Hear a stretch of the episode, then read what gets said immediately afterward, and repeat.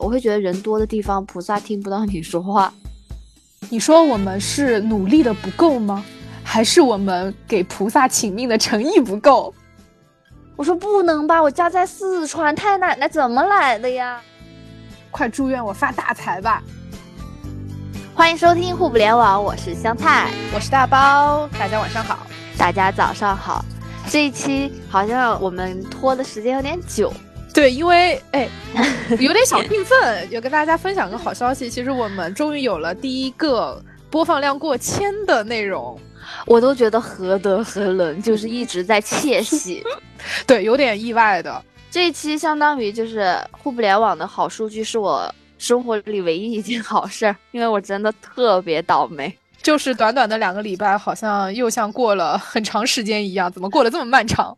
对，这两个礼拜我一直在破财。首先是我的戒指掉了，然后我的戒指上面是唯一值钱的绿松石，哇！然后，然后我家狗又生病了，就是相当于人类的痔疮手术。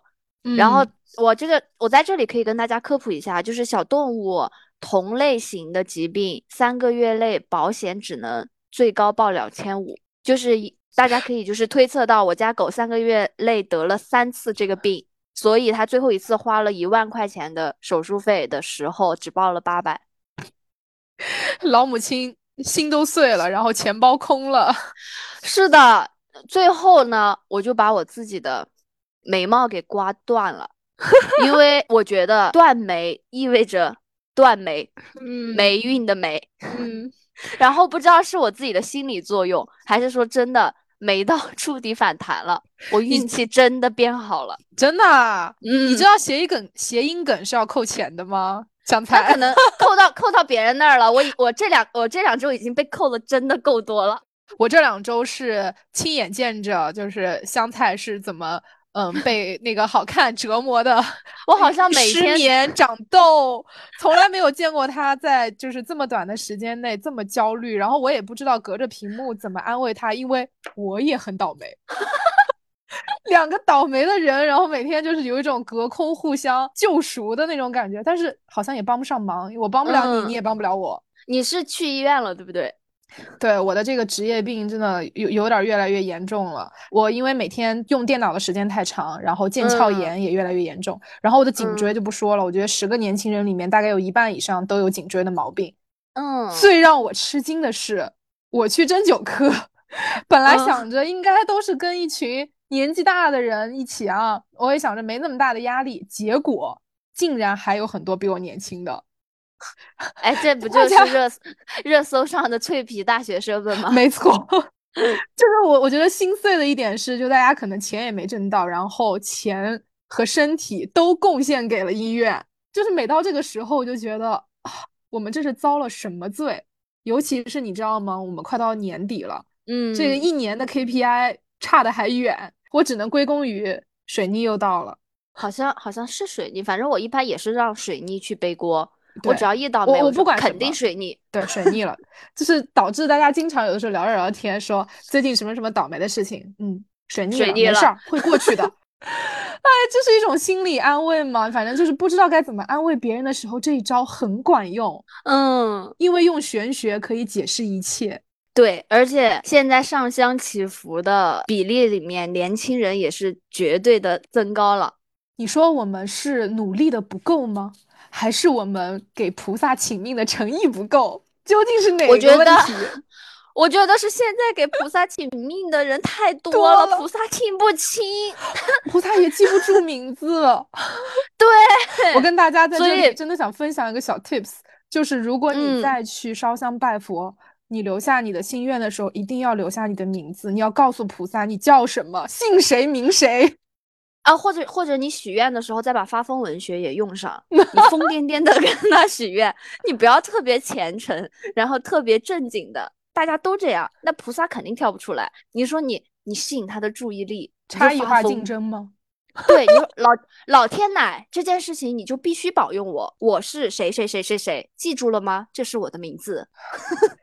大家是不是听出来，咱俩今天这情绪都有点发疯，都有点神经质？对，我们今天要跟大家聊的这个话题就是如何在我们失落的时候、不顺的时候，求借助玄学的力量帮我们化解人生难题。嗯，我们这一期就要聊宝藏的神秘学。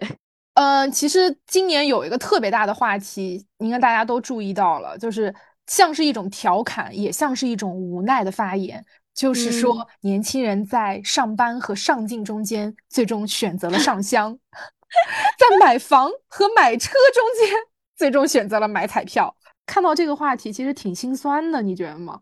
我是觉得，就是大家真的已经够努力了。那努力之外，那只能求菩萨去保佑我们那一点点运气。那菩萨那个时候还不保佑我的话，我觉得就是菩萨背锅。我已经很努力了，我找不到借口了，那我只能怪菩萨。那你本人是呃相信菩萨的吗？我相信菩萨，相信佛祖，我相信道教，我相 信。你相信所有的神仙吗？对你，你你求助的神仙会不会有点多？我不求助他们，我就相信他们啊！你敬畏他们。对，说到那个烧香和买彩票，我觉得他们嗯像是天平的两端，嗯。就是大家在说到这个事情或者是做这件事情的时候，内心的愿望其实是不同的。就是上香是一种对于消灾免祸的这种祈福，它其实是人生的一种求去祈求托底的一种心理安慰，因为他说的是不好的事情快快走开，就是厄运消退。但是你买彩票的心态是你希望是一种破土而出。然后向上攀登，让好的事情快快快快降临的求上限，就是它是完全两种心态。我我要分享一下，我每次上香的时候都会就是祈福家人健康啊，没错。但是我每次买彩票的时候都会中中中中中，就是你的愿望类型其实完全不一样。对，一个很平静，一个很激进。你这个总结的有点意思，一个很。很平静，然后心态很平和。另外一个就是觉得，快祝愿我发大财吧，让我中个大大奖吧，就这种。但是他们有一个共性，共性就是你都会依赖他。就是上香现在已经成为我的一种习惯了，我会嗯，就是主动的去查日子，嗯，什么时候是吉日，然后适合去持斋。然后祈福这种日子，我就会有所准备。那如果遇到天气好的时候，我就会更加开心。然后它就真的会成为我的一种心理依赖。那你是什么时候开始入门的呢？哎，说到这个就特别有趣了。就我进入玄学的这扇大门，还是有一点点渊源的。就是你知道，小城市，我出生在小城市，小城市的长辈的身边，好像总有一个代号叫瞎子的神算子。我要 声讨一下我妈，为什么没有？你没有是吗？我没有，我我的家人就有，就是他们会大事小事都会非常倚仗那神算子或者说神婆的，嗯，他的一些说辞说法。那我们家人对他就是深信不疑的。但是呢，自从家里面发生了一件变故，就是家中身故，那这个神算子其实没有起到一个很好的预警的作用，哎，导致全家人对于这个的信仰瞬间坍塌倒戈了。哎，你们好绝对啊！就不能允许人犯错吗？神仙有犯错的时候啊！你觉得大家能有这么高的觉悟吗？对吧？那 从此之后，就是求助神算子这件事情就变成了一种迷信，一种负面的东西。大家觉得啊，要走进科学，摆脱迷信。然后中间过了很长很长的时间，就是好像嗯，神婆这件事情或者占卜这件事情，已经离我的生活很遥远了。直到我走进社会。你就会发现，呃，人生靠自己努力，靠这个，呃，什么人主观能动性的这个时间已经完全结束了。然后我的身边出现了一位同事，他从兼职开始做占卜、易经、祈福，然后到后来辞职全职开工作室。我是眼睁睁的目睹他如何把这件事情、这个事业越做越大。是我的话，我也忍不了的，我一定会也会辞职跟 着他学的。事业太好了，他这个需求太旺盛了。我跟你说一件小事儿，就是从二零二零年我第一次找他做，就是算我的年运，在第一年的时候，他大概只能接待一百位左右的客人。去年他的年运从十一月份，也就是现在这个时候，已经要排号排到明年的三月份开春之后，你才能够拿到自己的结果。等于你整整要等四五个月时间，其实一年的时间已经过半了。哎，我已经不想知道自己的年运了，因为你我在这里想宣扬一下大家，就是这不是打广告啊，就是，嗯，对他太厉害了，所以就是我见证着把这件事情全情投入，做成一个事业，然后也重新相当于打开了我对于玄学的认识。就是它到底是一个什么样的事情？然后为什么我们这一代的年轻人会就是更加积极的去愿意接受或者说接纳玄学在我们生活当中的影响力？然后再加上，因为前两年我接连我的属相都是犯太岁冲太岁，所以让我对这个东西深信不疑。然后我就会去通过算了年运之后，去寺庙里面烧香，然后我还求了化太岁的这个福包。整个这一系列的动作做下来之后。哎，好像真的觉得这两年是平安顺遂的，所以让我无形当中对他增加了一份信任，所以我就慢慢上道了，逐渐开始了养成对于佛祖的这个崇拜和依赖。那你在那个上海上香的话，你会去哪个地方呢？我只到我只知道上海的静安寺。哦，静安寺确实是美名在外。嗯，它最出名是因为首先它的地理位置实在是太得天独厚了，它在就是最繁华的商圈、最市中心，且静安寺的这个整体的外观给人一个就是你过目不忘、印象很深刻，因为它整个外立面是金碧辉煌的，而且它是唯一一个，比如说在晚上打了灯光之后，你能够感受到那个就是金光闪耀的那种，有一种佛祖开光的感觉。嗯，但是因为我自己本身去静安寺的话，最早都是以一个游客的身份和心态去的，也确实静安寺它的游客最多。但是我个人更喜欢的是，就是在这里也给大家推荐，如果你们来上海有机会的话，可以来，就是在上海从灵性的这个排名上排名仅次于静安寺的叫玉佛寺。那这座寺庙它跟静安寺最大的区别是，它的整个外立面看起来非常的古朴典雅。就它没有这种金碧辉煌的灿烂的这种感觉，但是它很肃穆、很正经、很庄严。尤其是一进去之后，就是它的那种给人的氛围，会让你一下子心态安静下来。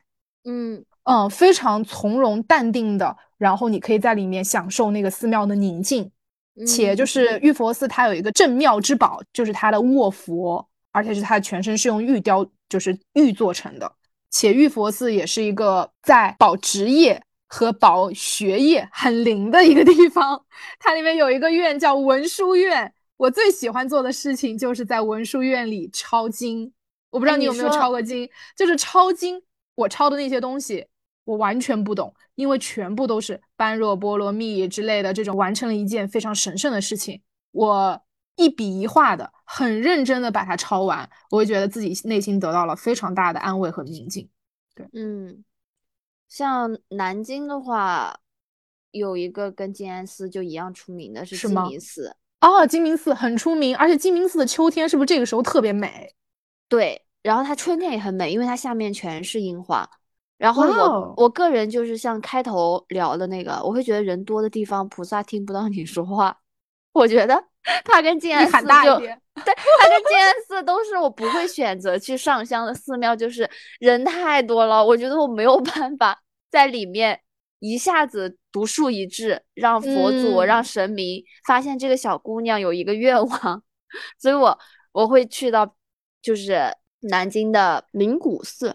就人太多的地方，它更像是一个旅游胜地，城市的旅游景点。然后我我我每次去这种。就是人特别多的寺庙，我会觉得哇，我替菩萨感到担忧，他的 KPI 太繁重了，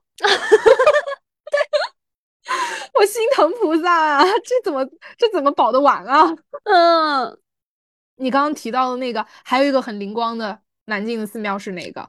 灵谷寺，我每次都会分不清它和灵隐，它就是会比较偏远一点，然后不会像鸡鸣寺那么多人去。因为我的体质是属于进了寺庙，我都不能直视那些神明的眼睛的，我我会有一点想哭，就很难受。明明我没有干什么坏事，但是非常的心慌。所以你你这个体质是不是人家说的那种灵性很高的人啊？在这方面，对啊，我觉得这是呃正反两面来看，因为我有听说过，就是有的人。他去像类似于这种灵性的场域，每个人的这种第一感觉它是不一样的。像我的话，其实就是很直观的。我刚刚提到的，就是我去玉佛寺，我会感觉到一个，因为它是一个很干净的地方，然后又很安静，所以进去之后就会人被镇定下来，然后我会觉得自己好像有一种天使能量笼罩着我，我被安慰了、安抚了。但是有的人，他其实是能够分辨出来不同的寺庙，它的这个磁场究竟是什么样的。有的磁场其实是灵性高的，这个场域是正能量比较强的；有的场域其实不然。这东西就就真的很虚，大家要自己去试一试。没错，没错。其实我觉得这个东西因人而异。如果你觉得你去这个地方觉得很舒服，那你就去这儿对了。可能你跟这儿的磁场是非常合的，你不用听别人的这个建议，哪个地方一定是好的，对吧？对。除了咱们刚才提到的上海和南京这两座城市，因为我们有经常去，之前去杭州还打卡过另外一家比较小众。但是它灵性同样很高的一个寺庙，也在市区，叫法喜寺。我法喜寺它的特听过，对法喜寺的灵性在哪里呢？它求姻缘很灵。我当时还做了一件很酷的事情，就是在法喜寺的寺庙这个区间里，有一座就是曾经的一个呃寺庙的偏阁改造的很美的一个设计师酒店，然后我在里面住了两晚，感觉非常好。我想问一下，法喜寺的菩萨管分配女朋友吗？如果管的话，我去问问。你去问问吧，因为南京的鸡鸣寺不太管。你怎么知道不管啊？因为没奏效了。对，我现在对于去这些寺庙，因为频次够高且稳定，我甚至形成了一套属于自己的烧香 SOP。等一下，SOP SOP 啥意思啊？什么意思？是 SOP。嗯，全称是什么？我要简单的科普一下啊，就是那个外企或者说是在互联网打工的人应该非常熟悉，就是标准化做事流程，常见于就是需要中国人协作的，能不能不要为难自己啊？没有没有没有，我这样说岂不是更简单？我想我想跟你分享的是我的 SOP 是什么。你应该感兴趣的是我究竟是什么一套流程啊？这是流程的意思，对不对？对，你要让我自由职业更好的 去理解一下你们的文化。哎，就像你每次纹身之前，你是不是有一套自己的流程？你要准备这些物件，然后跟你的客人怎么开场白，然后怎么让他们放松下来，这也是一套 SOP 呀。我明白了，你继续，你继续，我明白了。整体上来说，我会先感谢，先感恩啊，然后再说出我的愿望。当然，我的愿望其实都呃是非常笼统的，比如说家人的呃健康平安，朋友的这个顺遂等等。然后我会最后再次感谢，然后留下我的大名。嗯，这个非常重要。哎，你是聪明的，我从来没对菩萨留过我的大名。这个东西我也是积累经验出来的，因为我之前做功德啊，往功德箱里投币，或者说现在更高级了，因为有二维码，我可以扫码。扫码了之后呢，它有它会出现一个，扫码后你是要匿名投币，还是要留下自己的大名？我一开始就是匿名的，后来我一想，不对呀，那菩萨怎么知道是谁做的功德呢？我在后来改变了策略，我一定要写自己的大名。对，这个时候就不要写昵称了。啊，那重名了怎么办呢？那菩萨一起保佑呗！哇，啊，真的是沾了一些喜气呢，功德加一，对吧？嗯 嗯。然后我许愿或者说我想表达的内容就是我先健康，然后再事业，最后最重要的就是财神，我要求财。然后我的烧香一般是烧两柱，一柱是全家福，另外一柱是心想事成或者万事如意。所以我整一套这个流程就做完了，我就会心满意足的离开。嗯嗯，有灵验吗？你看，这个就是咱们一开始聊到的那个话题，就是你选择上香这个路线，你选择的就是一个保底的一个起伏动作。你什么叫灵验呢？我是觉得这两年我的日子过得还挺顺遂的呀，除了呃偶尔身体有一些小抱恙啊，偶尔事业上有一些挫折呀，我觉得整体上还是我我还是很乐观、很满足的。嗯，我觉得菩萨还是有听到我的声音，有记住我的名字。我觉得还得是你说 大名儿了，我我要反思一下我自己，下次一定要把自己大名喊上去。给给所有的朋友一个小小的提醒，就是咱们也得走走捷径啊。你有用你自己的生辰八字去做过什么吗？没有，因为我我也是呃，后来慢慢才了解到，其实每个人的生辰八字，我们是需要保护它的。我知道，就是我们不能过多的跟别人透露哦，因为这代表着你的命格，可千万不能被有心之人，对吧？逆天改你的命。就是因为我的生日时间不准，所以我完全就没关系，我随便透露。了解了自己的生辰八字之后，我其实其他的都不懂，就是具体他什么流派、什么法则，但是我知道可能我大概我这个人是什么样子的。然后我发现它其实比生肖和呃星座会对一个人的这个呃描述会更加的准确。它比 MBTI 准多了，没错，而且我们的 MBTI 还是流动的，但是我觉得我们的命格还是相对比较稳定的。其实我觉得你在其实对命格啊、玄学的这个点上面，和你平时的那个极度理性好矛盾啊！哦，有人这么说过我，因为当我就是有跟别人透露说我是一个很喜欢烧香拜佛，然后且还比较相信这方面玄学的人的时候，大家都不相信。大家都会觉得啊，一副很嗤之以鼻的样子。其实我心里在想啊，大家这么看不上烧香吗？我觉得这个事儿很酷啊。然后他们他们就会觉得你一个这么理性的人，怎么会信任这种东西？但是我个人觉得他们之间一点都不冲突。不冲突的原因是因为，呃，我觉得求助玄学的前提，其实就是因为我自己已经充分尊重了自然科学。嗯，因为我用。常规的这个逻辑推论，很多事情没有办法解释，或者没有办法去完成它的时候，那我觉得我要借助一些超自然的力量。你要相信大自然里面除了自然科学，一定还有超能力。我跟你虽然中间过程不一样，但是结局一样的点就是，我想用自然逻辑去解释某些东西，我发现我什么都解释不了的时候，我统一判定为是玄学。我就是感受型人格，统一判定为是神秘力量在加持，在作用。对，是的。还有就是我们一开始 Q 到的，就当我们已经付出了百分之百甚至两百的努力之后，那剩下的一切你要交给谁呢？其实你有时候想一想，人生最重要的就是体验这个过程。那我如果想让这个过程变得更丰富，就是更想让它作点花出来。我就想通过这些外力，让它产生一些我想要达到的这个结果。我相信老天奶是可以的。哎，对，我也相信。嗯，如果我的大学让我重新再选一次专业，我要选择佛学院，或者如果我在国外读书的话，我要选择神学院。我大学旁边就有一家神学院。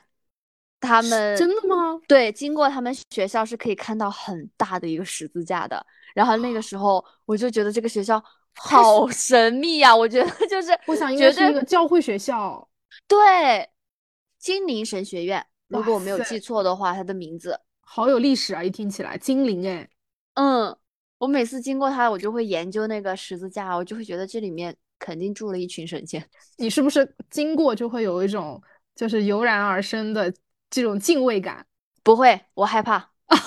敬畏感是吗？你又尊敬又畏惧吗？所以其实精神跟物质并不冲突。我是一个理性人格，然后同时我也会用自己理性的一些判断去面对玄学。我也不会这种盲目的崇拜，或者把我自己这件事情完全没有动脑子，也没有努力，没有做任何的准备，然后我把所有的压力都给到佛祖，给到神明啊！我也不是这种人。我希望合力，我是双管齐下，我都要。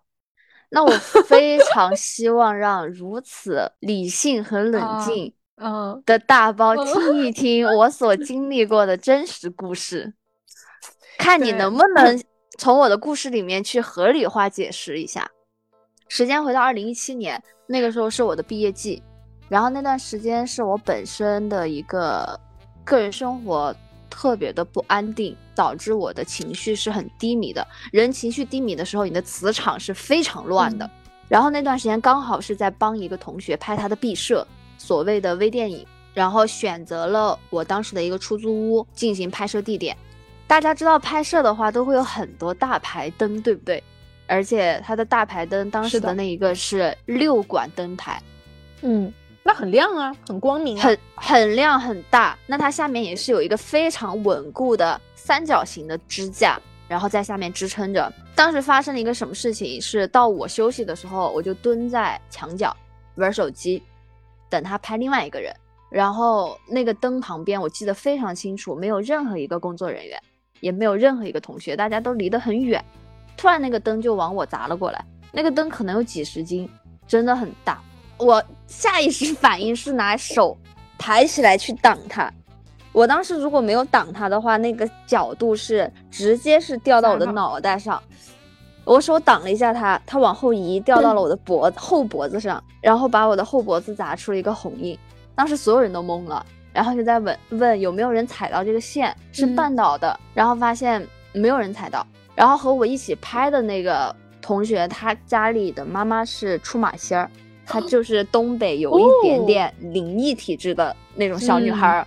嗯，她觉得她膝盖冷，就我刚被砸完之后，她觉得她膝盖特别冷，很难受，就说不上来的难受。然后从我被砸没超过半个小时，我发高烧了。一下子的，我觉得头晕，然后他摸了一下我的额头，发现烧起来了，就这么立竿见影是吗？对，然后那个女生立刻给她妈妈视频，让她妈妈看一下我，嗯，让她妈妈看我说不行，我看不了这个女孩啊，我头疼，我头疼，我头疼，然后就一直在念叨，就嘴里念叨着自己的话，然后她头疼一会儿说，哎呀，真不行，真不行，现在头太疼了，我马上把另外一个叔叔的那个消息给你，你跟他视频一下。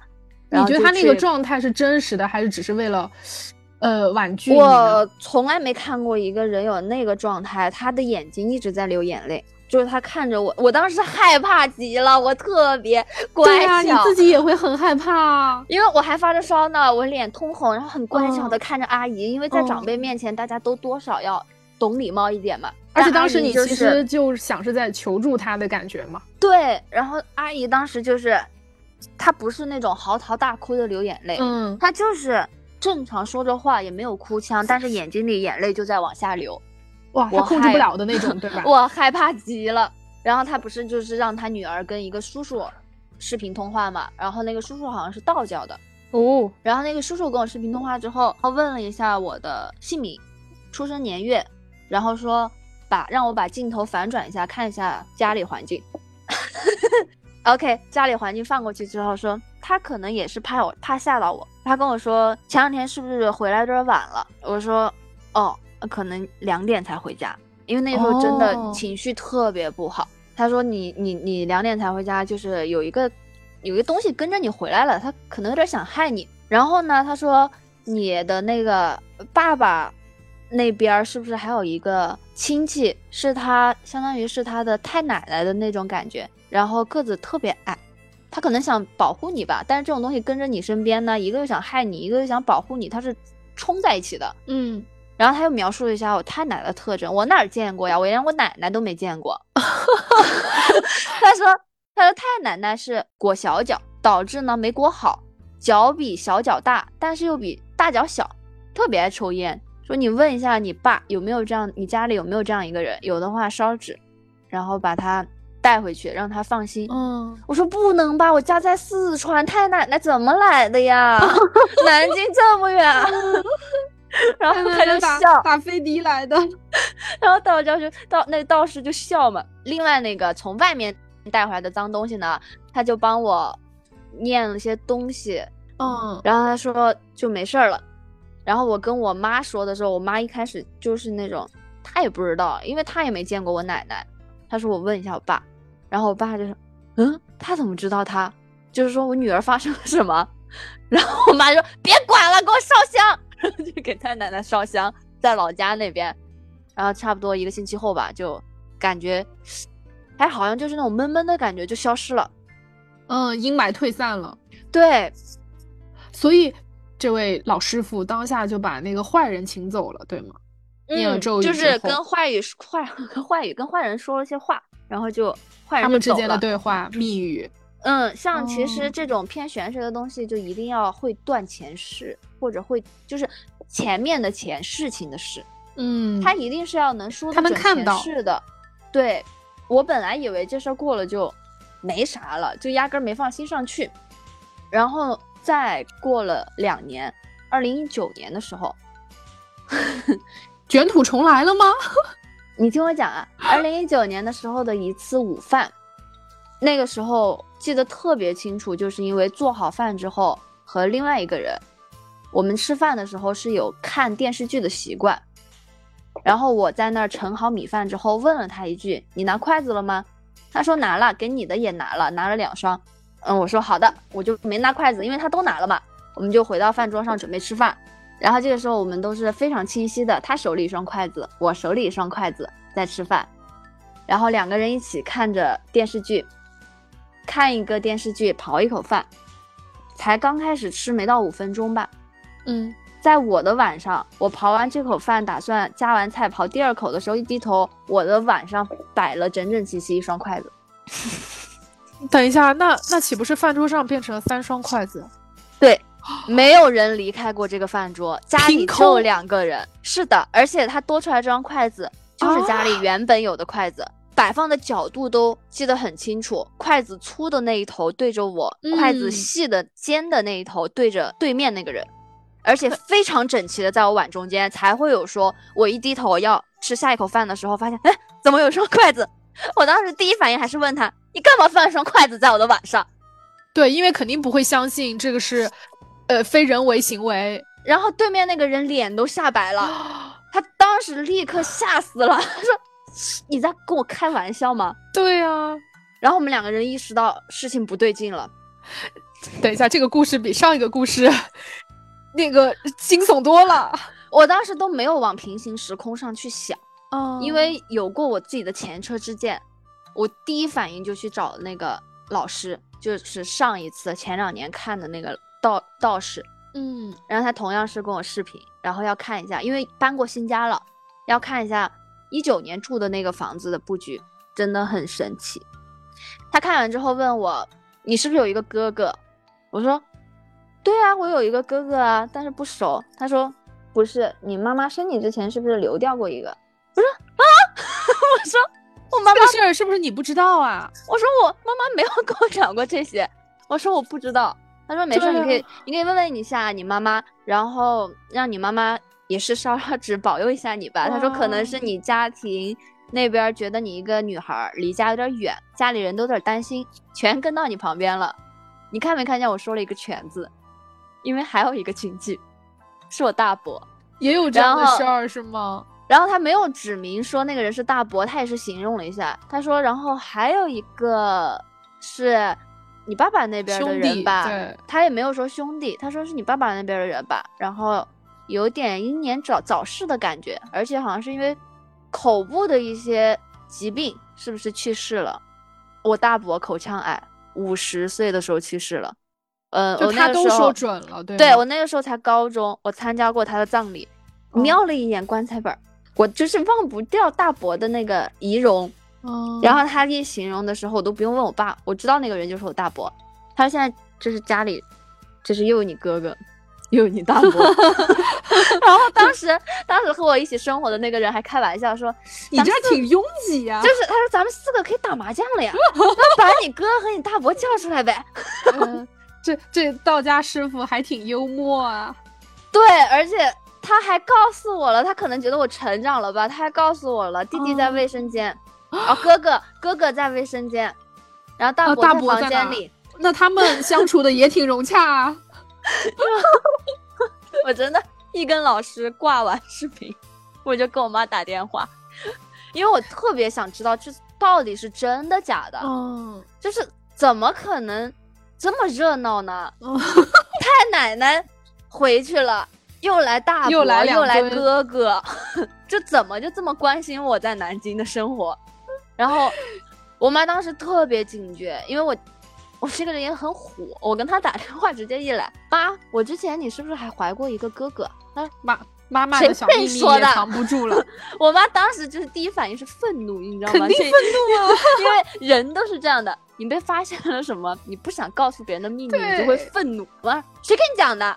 我说不是，等一下，你先听我说。妈妈，我又被跟上了。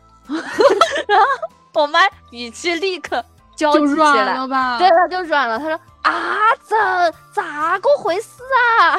就问我到底发生了什么。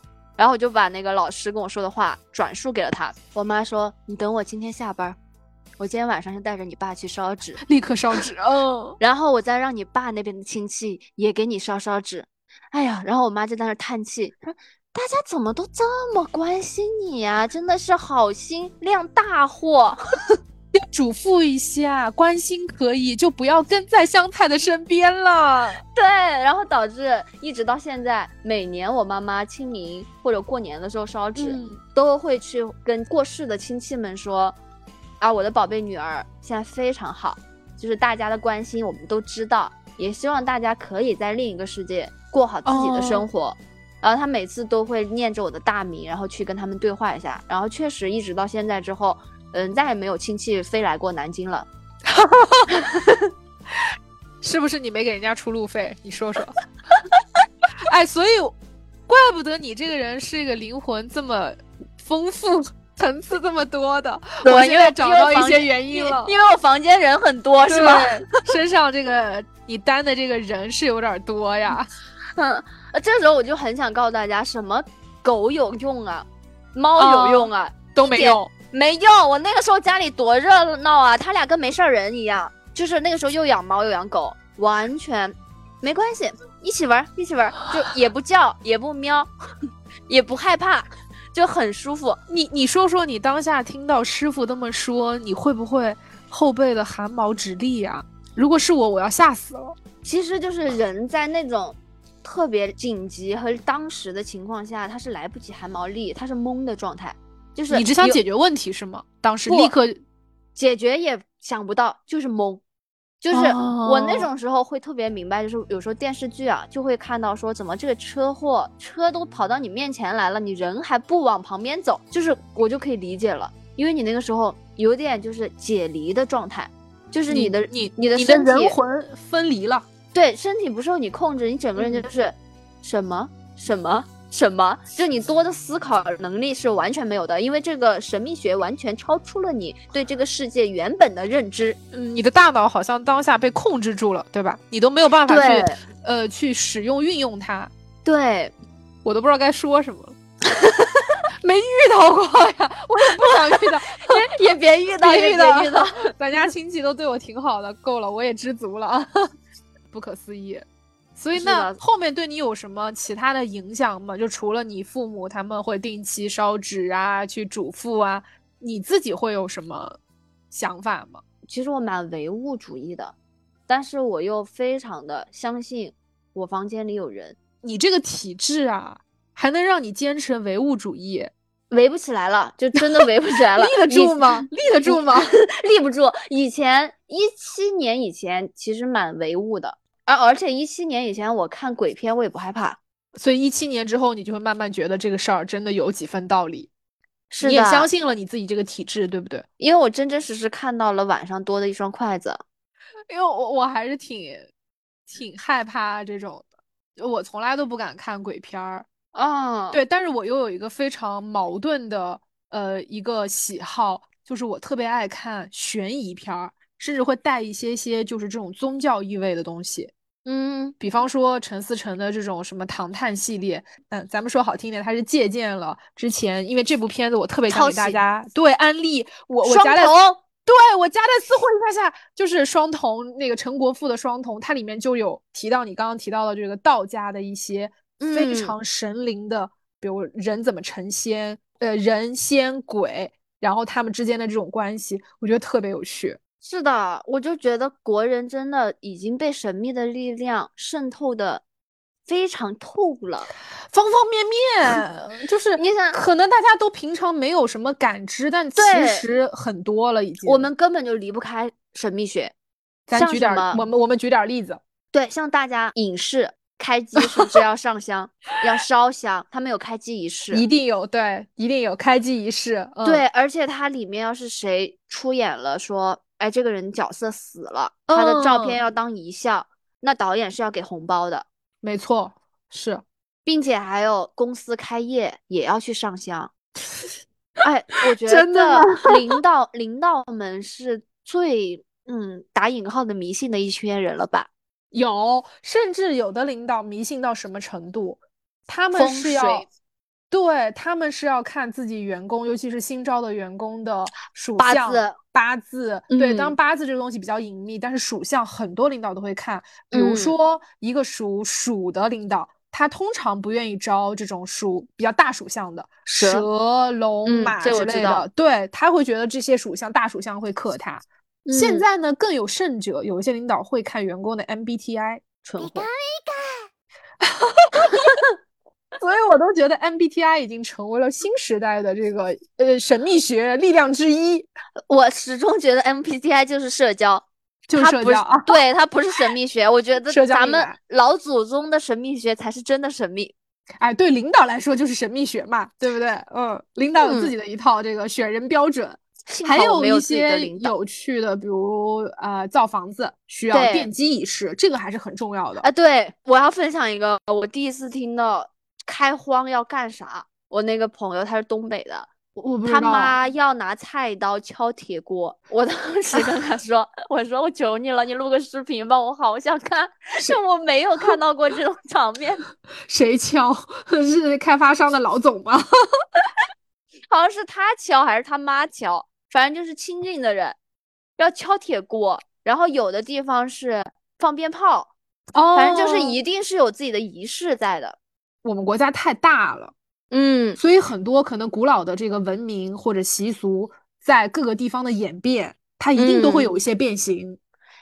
像那像不变形的，我提一下啊，四海之内都有的镜子哦，镜子不能对着床，睡觉不能对着镜子，对不对？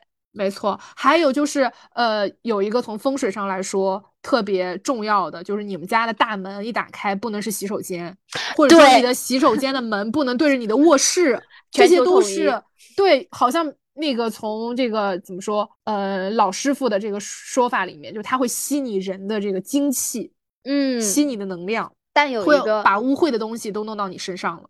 有一个没办法全国统一，但是我个人充满了好奇的一个东西，是吗？哦，不能叫东西，太不敬了，神明。我在讲什么？就是福建的妈祖。然后我是怎么知道妈祖的？因为对四川我四川的我来说，我不知道妈祖。然后我是后面上网看到过一个福建人分享的一件事情，是妈祖坐飞机吗？妈祖坐飞机都还好，我去接受和了解了。他说的那个也特别搞笑，是他们买东西，然后那个人说让商家对着妈祖发誓，他卖的东西是真的，是正品。然后那个商家不敢发誓。他把钱退给了 那个人，这招这招我学会了。我当时是可以这样吗？哇，这个我闻所未闻，因为我刚刚提到就是妈祖坐飞机这件事情，我也是这两年才耳闻的。他还坐高铁，还看电影。没错，他有身份证，然后他。呃，就是有自己的专属的位子，对，他像是一个活生生的人一样，他该有的待遇都会有。这件事情我真的以前从来不知道，我觉得这个就是地方文化的一些壁垒。嗯，我身处中原地带，其实中原也有自己的一些所谓玄学和神秘力量的这种习俗，但是沿海地带，尤其是福建的神明妈祖的这个 力量。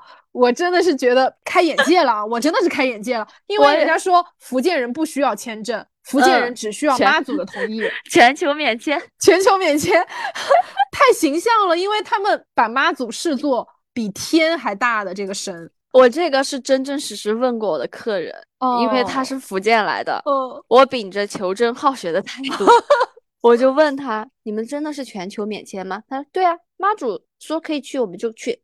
然后就是我们最前面聊到的，菩萨是背锅侠，我觉得在福建妈祖就是那个背锅侠，他们有一个属于自己的小币，然后就抛，就问妈祖可不可以做这件事情。那个小币的某一面是可以，有一面是不可以。嗯，那个币会跟硬币很像，哦，也也非常有意思。妈祖币。啊啊！妈祖 啊，没有不敬，没有不敬，没有不敬。呃，对不起，对不起。哎呀，我虔诚的给妈祖鞠三个躬。嗯，说到这个，我突然觉得，你有没有，你有没有感知到，我们刚刚聊的这些，就是它形成了一个非常有趣的闭环，就是神明和佛祖。他之所以能够成为救赎的一个前提是，他们先成为了我们的背锅侠。就是我们有什么事儿不顺遂的时候，或者是不如意的时候，我们就先怪罪于啊，我水逆了，我最近运气特别差，你知道妈祖没有同意，你知道佛祖没有保佑我。我的话来说，我每次这个事儿做不成，或者见一个人见不上，我就四个字：没有缘分。没有，也是一种就是玄学的呃另外一种话术啦。啊。对。然后，呃，我们再反过头去，再去求助神明和佛祖，就是左手怪罪，右手救赎，嗯，完美了，不耽误，不耽误。就是他们的能量太大了，就是你说，你说神明的身上肩负了多少我们的责任啊？太神了。所以其实我们的生活真的早就和玄学息息相关。对，不是有一句名言吗？你咱们应该从小都听过，著名的发明家爱迪生先生说过。成功是由百分之九十九的努力加百分之一的天分决定的，实则不然。那百分之一的天分，我要把它换成百分之一的运气，我觉得更准确。对呀，我们都是普通人，哪有那么多的天分呢？要是每个人都能成，那活着真的没什么意思。大家都是天才。对我们，我们普通人的这个呃努力程度，其实根本就达不到去论及天赋的，或者说这种程度。就是那百分之一的运气，对于普通人来说，才是能够可能是改变结果的一个决定性因素。就是它有四两拨千斤的神奇的力量。对呀，因为有时候都觉得自己真的百分之两百努力了，但我就差这百分之一的运气。所以才离不开烧香拜佛嘛。嗯，是啊，就是相信这种灵异的力量，相信玄学的力量，好像也没什么错吧？嗯，我觉得这就是对未知力量的尊敬。我们人真的很渺小。对我，所以我会坚持我的习惯，我要定期 烧香拜佛，继续求助于我的佛祖，继续坚持我的 SOP。Soft，坚持你的 Soft 吧。成为我们普通人生活当中的人生彩蛋，说不定哪一天我也能够抽中命运的卡牌。嗯，我应该也还是会一如既往的坚持做。失败了一件事情就是没有缘分，我不祈求太多，我就找借口就好了。就你的经历看得开，比什么都重要了。所以 希望大家真的就像我们的标题一样，大家的成功都是百分之九十九的汗水。和百分之一的给菩萨请命吧。对待玄学，我们敬畏就好，然后呃，坚持自己相信的。嗯，然后以上呢，我和大包你们也可以就是当我们在讲一个小说，就是真的东西呢也没那么真，就可能是改编的，也信不信就 随便吧。绝对的因人而异，然后每一个人对他的了解、认知、看法绝对不尽相同。然后在这里，我们不会形成一个绝对的观点。然后我们也只是从自身现在的经验出发，给大家一些小小的分享。我们全当就是在轻松的唠嗑。嗯，欢迎大家就是写感悟或者是留评论给我们。如果你也有以上跟我们相似的经历，呃，分享给我们吧。对，然后可以订阅一下互不联网哦。最后呢，我跟大包想送给大家四个字，这四个字一定是 没有人可以拒绝，没有一个中国人，就算他不相信灵异的力量。那他一定相信这四个字的力量，我们一起说出来：恭喜发财，恭喜发财！嘿，真的毫无默契。嗯，好的，没 有默契啦。那大家这期就这样啦，呃，我们下期见，大家拜拜，晚安，早安。